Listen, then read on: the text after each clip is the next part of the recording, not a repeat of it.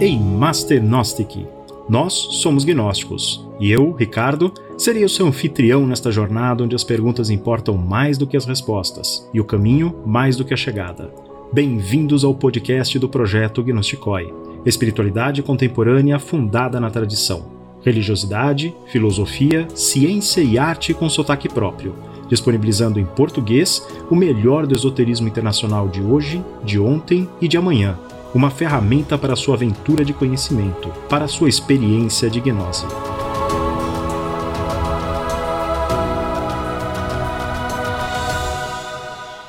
No capítulo anterior deste podcast, nós olhamos para o passado para começar a entender quem são ou foram os gnósticos. Descobrimos então que esta categoria começou a se definir no contexto das muitas perspectivas cristãs dos primeiros séculos da Era Comum, e que aqueles que buscavam consolidar uma visão única do cristianismo foram pivotais para nos legar um dos mais conhecidos usos da palavra gnóstico. Este uso, nascido entre os heresiologistas cristãos, a partir da palavra grega para conhecedor, definiu-se de maneira majoritariamente pejorativa e marcou na história uma visão enviesada e parcial daqueles que eram assim nomeados. Tal visão ainda persistiria com a criação, muitos séculos depois, da categoria de gnosticismo. Também esta, originalmente apontando para ideias que não se enquadravam nas perspectivas cristãs ortodoxas. Desde então, estes conceitos foram sendo desenvolvidos em inúmeras direções, porém, geralmente marcados pela visão negativa e exterior àquelas dos grupos aos quais se referiam. Não se pode negar que estas visões éticas e de segunda ordem tenham sido fundamentais na construção da espessura significativa destes conceitos, por mais que eventualmente discordemos da forma como isso se deu. Contudo, se quisermos conhecer de fato os gnósticos, não nos basta escutar o que deles foi falado por outros ou a posteriori. É fundamental escutarmos deles mesmos as suas versões da história, ao menos se tivéssemos essa chance. Aqui, deparamos-nos com um grande obstáculo.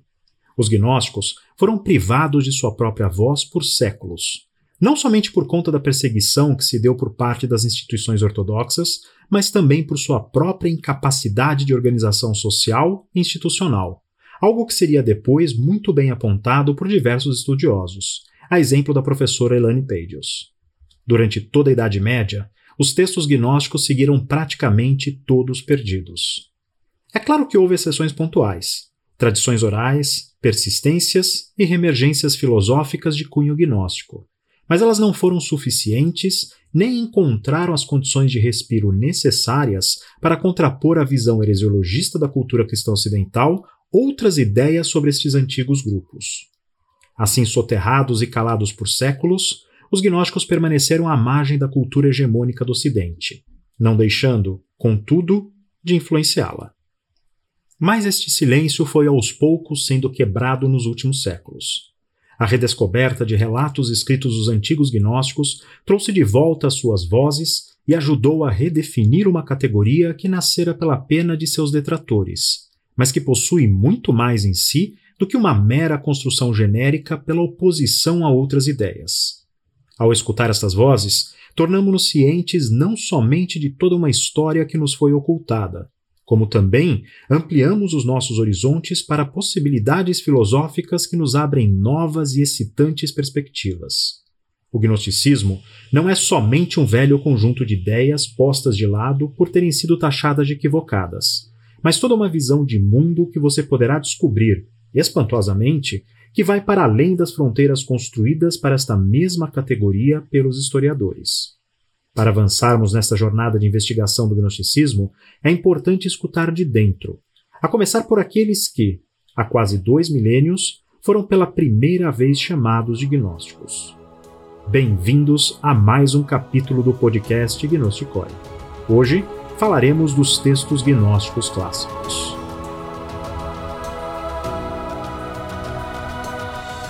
Bastante conhecido nos meios ocultistas, o escritor inglês Edward Bulwer Lytton foi o autor de alguns dos romances mais citados em textos esotéricos dos dois últimos séculos, tais como Zanoni, de 1842, e Vril, de 1871.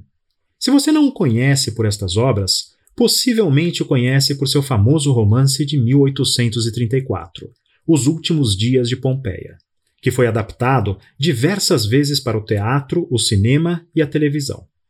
Buer Lytton foi um dos autores que trouxe os Rosacruzes para a cultura popular e foi o responsável pela consolidação do conceito de guardião do umbral, até hoje utilizado com frequência por místicos e esoteristas ocidentais.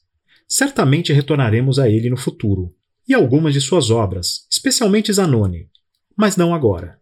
Hoje, evocamos Buerliton por uma ideia que ele ajudou a popularizar e que serve de mote a este nosso capítulo. Em sua peça Richelieu, de 1839, o famoso primeiro-ministro do rei francês Luís XIII, Armand Jean Duplessis, cardeal de Richelieu e duque de Richelieu e Fronsac, diz, em determinado momento, ao seu pajem François: The pen is mightier than the sword. A caneta, ou a pena, é mais poderosa do que a espada. A pena é aqui uma metonímia para as ideias, aquelas mesmas difundidas pelas palavras que a pena põe no papel. A espada é aqui uma metonímia para a violência. Ideias são mais poderosas do que a violência. A opressão à força somente impede a disseminação de ideias contrárias por um curto espaço de tempo e, mesmo assim, nunca totalmente. Tais ideias persistem, e a sua disseminação geralmente não pode ser contida, especialmente no longo prazo. É assim que se deu com as ideias gnósticas. Uma componente fundamental do aparente fracasso de sua popularização no Ocidente ao longo dos dois últimos milênios foi certamente a perseguição que tais ideias sofreram por parte das instituições que representaram o pensamento religioso hegemônico no Ocidente nos últimos dois séculos. A Igreja Católica Apostólica Romana, em especial, promoveu uma longa batalha pela criminalização de tais ideias, que viria a culminar na criminalização dos próprios propagadores de tais ideias, e com fins trágicos em diversas ocasiões. Mesmo dentro de ambientes mais progressistas, como o do islamismo medieval, tais ideias eram vistas com ressalvas. Contudo, seja dentro das principais correntes monoteístas do Ocidente, seja a parte destas, o gnosticismo jamais seria totalmente expurgado da tradição ocidental. Mais do que isso, sua reaparição se daria muitas vezes no seio das mesmas instituições que o perseguiam, seja na forma de vanguardas teológicas, seja como dimensões místicas dessas próprias tradições, seja como anseio popular por uma espiritualidade direta ou mesmo superior. Há uma presença gnóstica marcante no misticismo cristão de nomes como Jacob Boehme, na sabedoria de mestres como Isaac Luria ou na beleza da poesia de um Rumi. Há uma presença gnóstica viva em muitas das denominações cristãs alternativas, no pensamento da cabala judaica e na mística sufi. Há uma presença gnóstica explícita na busca espiritual de toda uma comunidade cátara, que viria a ser dizimada pela violência aberta da Igreja de Roma. Na antinomia do autoproclamado e por muitos reconhecido Messias judeu, Sabatai Seve, ou mesmo no ambiente de convivência pacífica entre as grandes tradições religiosas ocidentais na Andaluzia pré-moderna. Isso tudo somente mantendo a nossa concepção de gnosticismo ligada à sua construção histórica ocidental. Se ampliarmos para uma categoria discursiva filosoficamente determinada, então veremos o gnosticismo também nas grandes tradições espirituais do Oriente. Mas isto é uma conversa para o futuro. Até aqui, Todos os exemplos de persistência e emergências gnósticas que listamos se deram de maneira lateral. À exceção de um ou outro texto eventualmente esquecido em algum lugar ou comunidade isolada, raríssimas foram as palavras proferidas pelos antigos gnósticos que circularam de fato após o século IV da Era Comum. Havia uma literatura apócrifa e pseudoepígrafa da tradição judaico-cristã que estava ao alcance dos estudiosos dos temas espirituais mas que tanto mais era conhecida quanto menos era agnóstica. O bispo Eusébio de Cesareia, nascido na segunda metade do século III da Era Comum e reconhecido como pai da história da Igreja, mencionou alguns desses textos, distinguindo-os daqueles que a Igreja julgara verdadeiros, genuínos e admitidos. É claro que aqui, mais uma vez, tudo dependerá da tal da Igreja a qual nos referimos. Mesmo dentro do cristianismo ortodoxo, há livros considerados canônicos por algumas tradições e não por outras, como é o caso de 1 e 2 Macabeus, que você encontrará nas Bíblias católicas, mas não nas Bíblias protestantes. Já 3 Macabeus, nem nas Bíblias católicas, somente nas ortodoxas gregas, sírias e poucas outras. Textos como o primeiro livro de Enoque você não encontrará em Bíblia alguma que não a utilizada pela Igreja Ortodoxa Etíope, por exemplo. Em resumo, são muitos os cânones judaicos e cristãos hoje utilizados, e eles reúnem tão somente uma fração dos múltiplos textos escritos no contexto dessas tradições religiosas nos últimos milênios. Estimam-se em algumas centenas os textos apócrifos e pseudoepígrafos da tradição judaico-cristã, incluindo-se textos gnósticos e livros hoje perdidos que foram em algum momento citados por algum autor. Futuramente, abordaremos novamente os diferentes cânones judaicos e cristãos. Mas por ora, basta lembrar que, para além dos livros considerados canônicos pelas diferentes instituições ortodoxas, há um volume significativo de textos que foram postos de lado ao longo da história.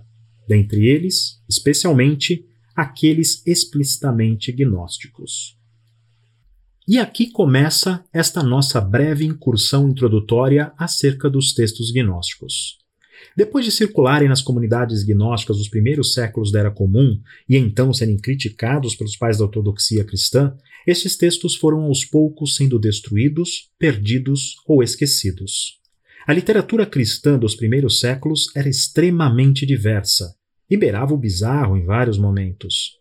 Para que a nova religião pudesse prosperar, era preciso decidir o que faria parte do seu corpo doutrinário e o que seria deixado de lado. O resultado nós conhecemos, e hoje boa parte do que foi deixado de lado nós chamamos de gnosticismo. Foi então que passamos a conhecer os gnósticos não pelo que eles nos legaram, mas pelo que os seus detratores nos diziam deles e de suas ideias, como vimos no capítulo anterior deste podcast. Por séculos, os gnósticos foram aquelas estranhas e por vezes perigosas ou mesmo pervertidas figuras que encontramos nas refutações dos heresiologistas cristãos. Não havia como investigar diretamente se eram mesmo assim. Seus textos tornavam-se cada vez mais inacessíveis até praticamente desaparecerem por completo. E assim foi por séculos. Somente as ideias, aquelas mais poderosas do que a espada, eventualmente encontravam meios de expressão. Os gnósticos seguiam a margem da espiritualidade ocidental dominante até que, como que por um milagre, os seus textos começaram a reaparecer. Como dissemos, o estabelecimento da ortodoxia e a formalização dos primeiros cânones do cristianismo levaram centenas de textos apócrifos e pseudoepígrafos ao esquecimento. A própria designação de apócrifo faz parte desse processo de marginalização de uma parte significativa da literatura religiosa judaico-cristã. O termo apócrifo vem do latim apócrifos, por sua vez, derivado do grego clássico apócrifos, significando oculto ou secreto. Sua conotação original de obra apartada de um cânone foi formulada por Jerônimo, sacerdote católico nascido em 347 da Era Comum, responsável pela famosa Vulgata, de princípios do século V. A primeira, suposta, tradução em latim do Antigo Testamento baseada no hebraico, e não na Septuaginta grega, e associada a uma revisão da então versão corrente em latim do Novo Testamento, Antiga Vetus Latina. A Vulgata Versio, ou Versão de Divulgação para o Povo, foi a versão latina utilizada preferencialmente pela Igreja por vários séculos, bem como o primeiro livro a ser publicado por Gutenberg em 1455, por meio de sua inovadora prensa de tipos móveis. Ela foi também a versão de partida de importantes revisões posteriores, como a Vulgata Clementina, de 1592, e a Nova Vulgata, de 1979, atualmente a Bíblia Oficial da Igreja Católica. O pseudoepígrafo, também aqui referido, é geralmente um apócrifo, mas a sua designação particular destaca a atribuição de uma falsa autoria, um recurso bastante comum da literatura antiga para se atribuir certa autoridade a uma escritura, vinculando-a a um autor de renome. Dependendo da maneira como operamos esta categoria, ela pode simultaneamente sobrepor-se ou ir além das categorias dos textos canônicos ou apócrifos. Os textos gnósticos são comumente referidos como apócrifos. A ortodoxia prefere entender os apócrifos como não autorizados ou não inspirados, enquanto que o esoterismo ocidental prefere ver neles o sentido de secretos ou ocultos. Há também traços gnósticos em textos canônicos que futuramente iremos explorar, mas estas ideias aparecem de maneira muito mais explícita nos textos que a tradição ortodoxa preferiu apartar. A maioria destes foi com sucesso tirada de circulação, mas alguns poucos seriam salvos pela própria ortodoxia, junto com certa tradição oral, como é o caso dos Atos de Tomé e dos Atos de João. Os Atos de Tomé, obra que não deve ser confundida com outro famoso apócrifo conhecido como Evangelho de Tomé, é um texto que se acredita ter sido escrito em princípios do século III. Ele é referenciado por Epifânio de Salamina, o que o posiciona como um texto que certamente estava em circulação no século IV. Suas cópias mais completas nos chegaram em grego, mas acreditamos que ele tenha sido originalmente escrito em siríaco na região de Edessa, na atual fronteira da Turquia com a Síria. Com características encratitas preservadas nas versões siríacas, os Atos de Tomé narram fundamentalmente episódios da missão evangelizadora de Tomé, o apóstolo, também conhecido como Judas Tomé, e talvez o mesmo Judas Tadeu, gêmeo ou dídimo de Tiago Menor. Alguns apócrifos ainda o identificariam como gêmeo, literal ou metafórico, do próprio Jesus. De qualquer forma, este é o mesmo Tomé que pede a Jesus ressuscitado para tocar em suas chagas, para constatar a sua identidade e o milagre da ressurreição, o que lhe rendeu também as alcunhas de Tomé, o incrédulo, e Tomé, o crente. Dizem os Atos de Tomé que este apóstolo realizara a missão de evangelização na Índia. Este texto apócrifo encerra-se com seu martírio, resultado da fúria derivada das conversões que ele promovera. Também digno de nota é a inclusão nos Atos de Tomé de um importantíssimo antigo texto siríaco, o famoso Hino da Pérola, talvez escrito pelo gnóstico siríaco Bardessanes. Ainda abordaremos melhor todas essas histórias e referências, bem como o maravilhoso hino da Pérola, que conta a história de um príncipe que é enviado para o Egito para recuperar uma pérola que é possuída por uma serpente, e que no Egito esquece de sua natureza real e de sua missão. Por ora, contudo, avancemos para outros apócrifos gnósticos. Assim, Outro texto apócrifo de características gnósticas, também miraculosamente preservado pela ortodoxia nestes séculos todos, é o dos Atos de João, um conjunto de histórias sobre o apóstolo João que parecem ter sido reunidas por volta do século II, talvez também na região de Edessa. A tradição atribui o seu compêndio a Leucius Sarinus, que Epifânio associa ao próprio João Evangelista. Associação esta que hoje parece muito improvável, assim como a própria relação de Leucius com este e outros compêndios apócrifos do período conhecidos posteriormente como Atos Leucinos, e que incluiriam, para além dos Atos de João, os Atos de Pedro, os Atos de Paulo, os Atos de André e os já citados Atos de Tomé. Antigos autores quiseram associar os Atos de João ao próprio Evangelho de São João, mas também essa associação parece forçada. Assim como aconteceu com os Atos de Tomé, também nos chegaram vários fragmentos dos Atos de João, que foram utilizados para uma reconstrução moderna do que teria sido o texto original, ou uma versão dele. Conversões, ressurreições e antigos relatos sobre Jesus fazem parte deste texto notável, que também inclui uma famosa seção conhecida como o Hino de Jesus, talvez um antigo canto litúrgico responsório de comunidades joanitas de então. Este hino de Jesus parece ter sido conhecido por Agostinho e mereceu dele alguns breves comentários e uma resposta a um tal Seretius.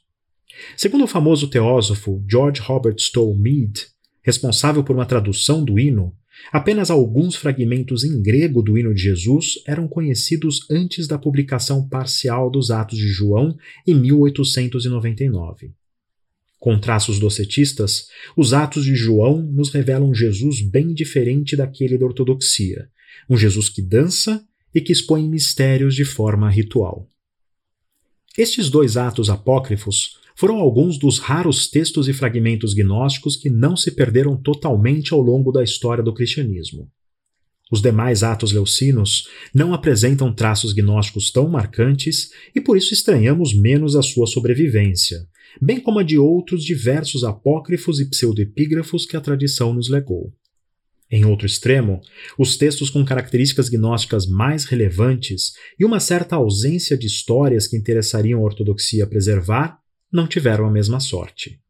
Muitos foram perdidos, talvez em definitivo, e muitos outros somente foram redescobertos após séculos. Vamos dar um salto até fins da Idade Moderna para nos reencontrar com estes textos que começarão a trazer de volta a voz dos antigos gnósticos na contemporaneidade. Mas antes disso, façamos uma breve observação sobre a nossa seleção de hoje. Para além das referências que estamos hoje introduzindo aqui, é comum agregar outros textos da tradição esotérica ocidental ao corpo literário gnóstico. Aqui, definiremos como uma linha de corte para essa nossa introdução aos textos gnósticos clássicos o critério de serem textos produzidos no contexto do cristianismo primitivo que apresentem características discursivas gnósticas. Isso nos deixa, para outros momentos, o estudo de textos posteriores com características gnósticas cristãs, como os bogomilos e cátaros, o estudo de textos de tradições religiosas gnósticas apenas lateralmente cristãs, como os do mandeísmo e do maniqueísmo, e o estudo de textos gnósticos não cristãos, como textos do esoterismo ocidental ligados a outras tradições que se aproximam discursivamente de elementos gnósticos, a exemplo do Hermetismo, da Cabala e do Sufismo. Também não introduziremos aqui, por ora, textos gnósticos modernos ou textos de tradições não ocidentais que apresentam conceitos gnósticos.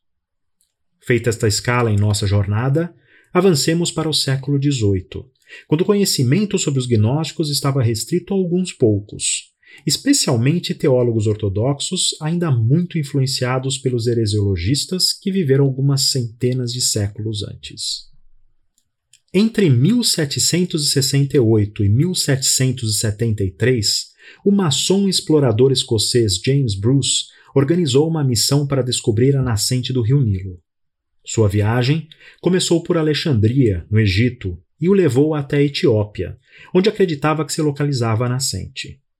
Durante a viagem, Bruce viveu grandes aventuras e adquiriu quase três dezenas de antigos manuscritos, inclusive algumas cópias do livro de Enoque, então restrito à igreja etíope e dado como perdido pela cristandade ocidental. O resgate moderno do livro de Enoque, contudo, não foi a única incrível redescoberta de Bruce. Pouco antes, em janeiro de 1769, ele adquiriu, possivelmente na região de Medinet Habu, Tebas, no sul do Egito, alguns outros manuscritos etíopes, árabes e coptas. Ao retornar à Europa, o códice copta adquirido por Bruce chamou a atenção do pastor e orientalista Carl Gottfried Voigt, que trabalhava em um dicionário do dialeto do Alto Egito.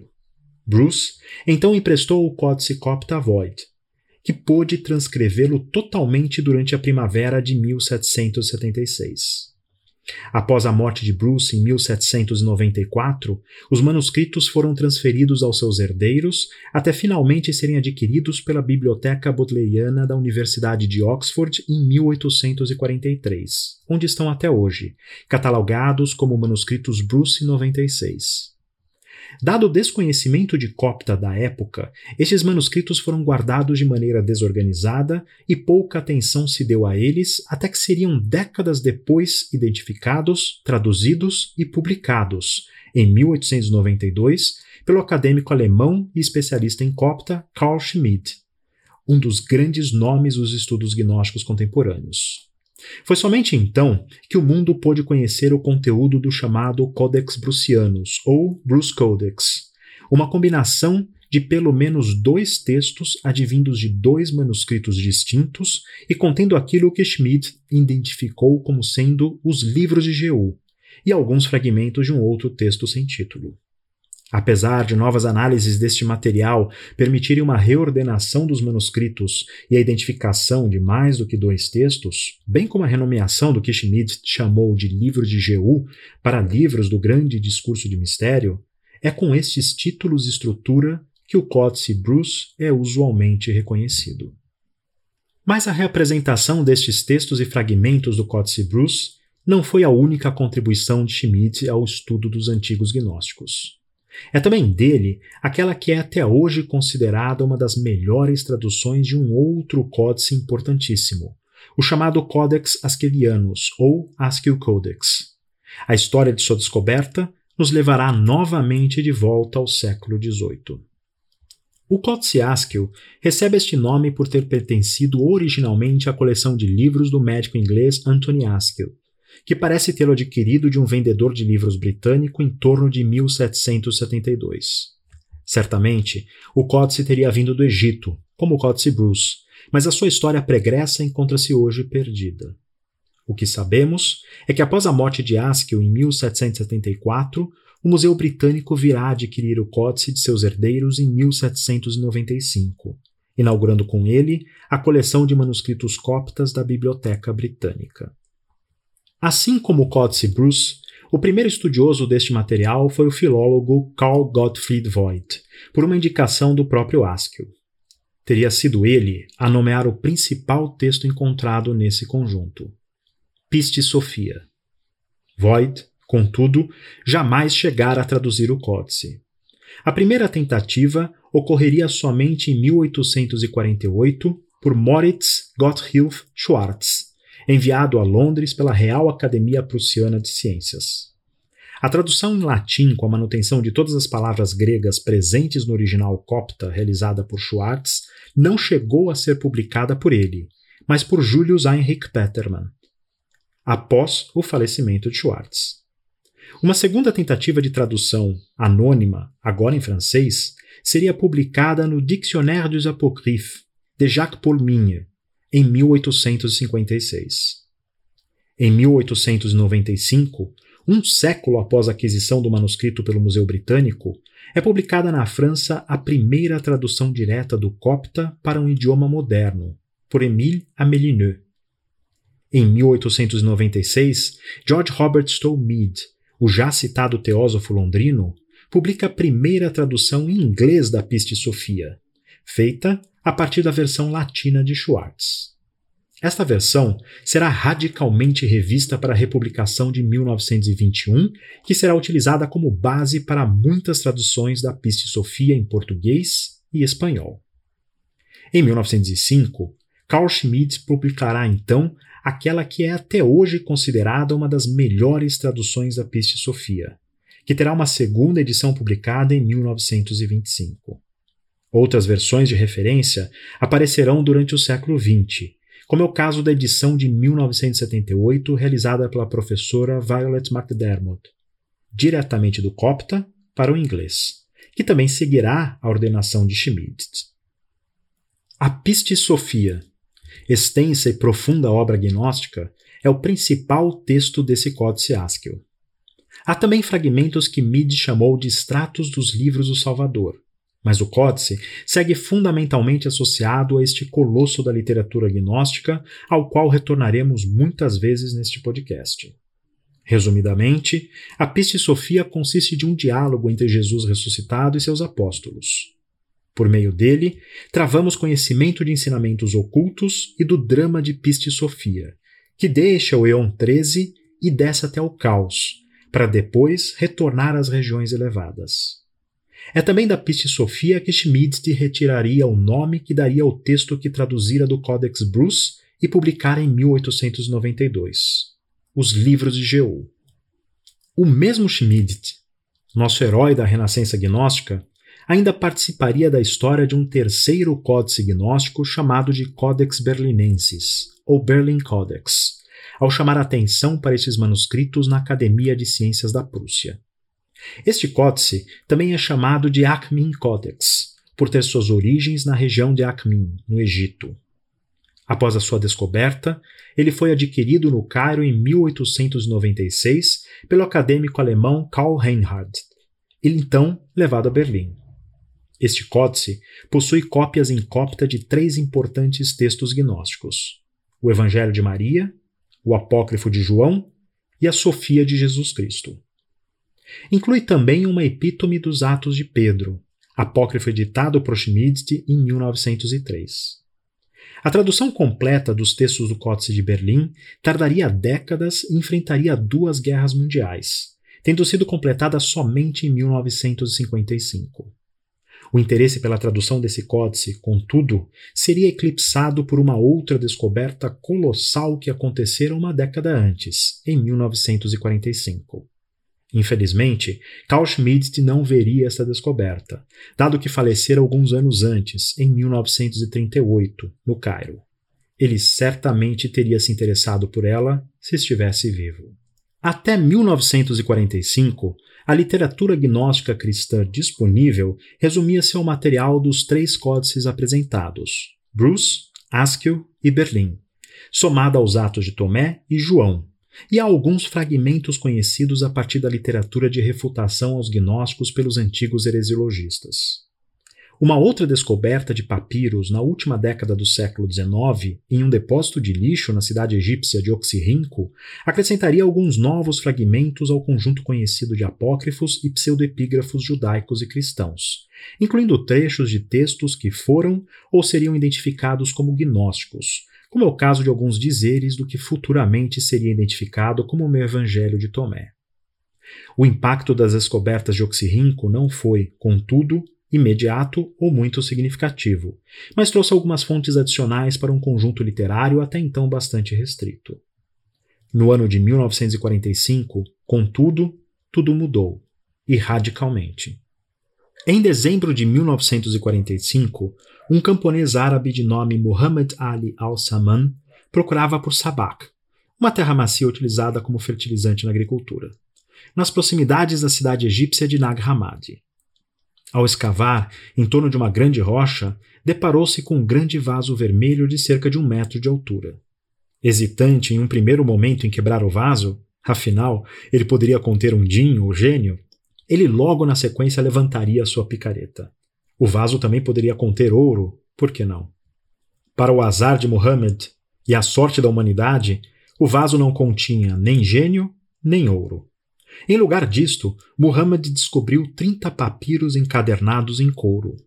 Algumas de suas folhas vieram a se perder, acidentalmente queimadas ou rasgadas, mas a maioria sobreviveu para serem depois contrabandeadas no mercado negro do Cairo.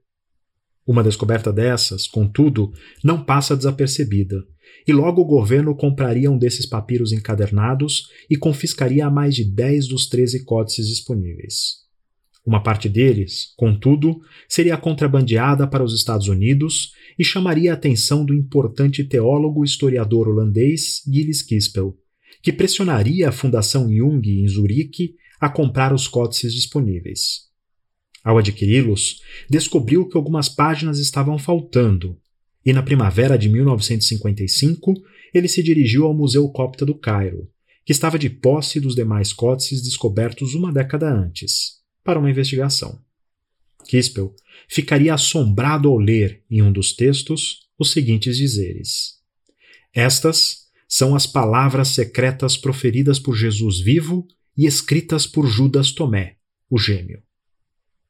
Um novo evangelho, secreto, atribuído a Tomé. Kispel tinha em mãos apenas uma fração dos 52 textos descobertos em Nag Hammadi, que viriam para sempre mudar o nosso entendimento dos antigos gnósticos. Era a mais importante descoberta arqueológica neste campo em toda a história, e traria para a contemporaneidade a voz de muitos grupos gnósticos antigos, até então calada e desconhecida. Mas a jornada destes textos, desde a sua descoberta até a sua publicação e tradução, não foi fácil. Somente em 1959 seria publicada uma primeira tradução de um único de seus textos, o Evangelho de Tomé. Disputas, obstruções políticas, vaidades e interesses escusos fizeram com que a Unesco se visse obrigada a intervir na década de 60 para garantir que entre 1972 e 1977 fossem publicamente divulgadas cópias fotográficas de todos os 13 códices.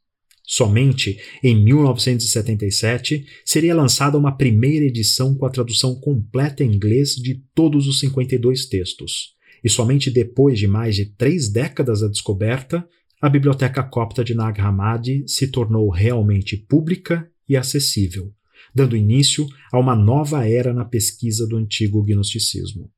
Temos muito a falar desses livros, que incluem textos notáveis como o Apócrifo de João, o Evangelho da Verdade e Trovão, a Mente Perfeita.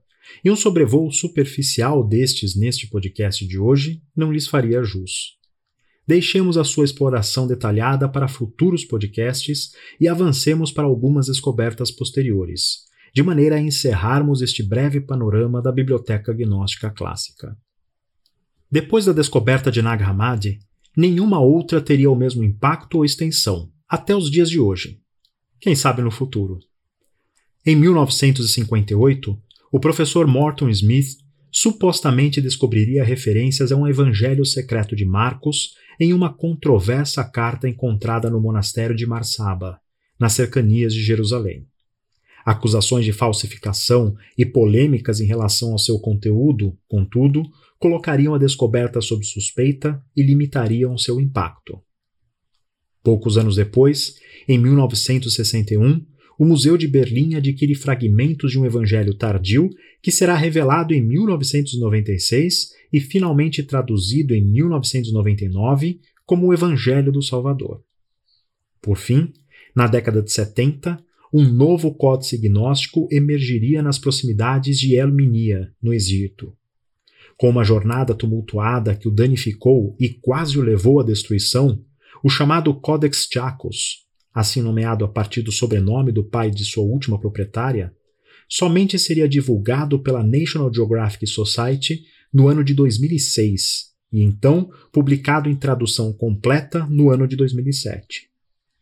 Composto por quatro textos, três deles já eram conhecidos da Biblioteca Copta de Nag Hammadi: a Carta de Pedro a Filipe, o primeiro Apocalipse de Tiago e um fragmento de Alógenes.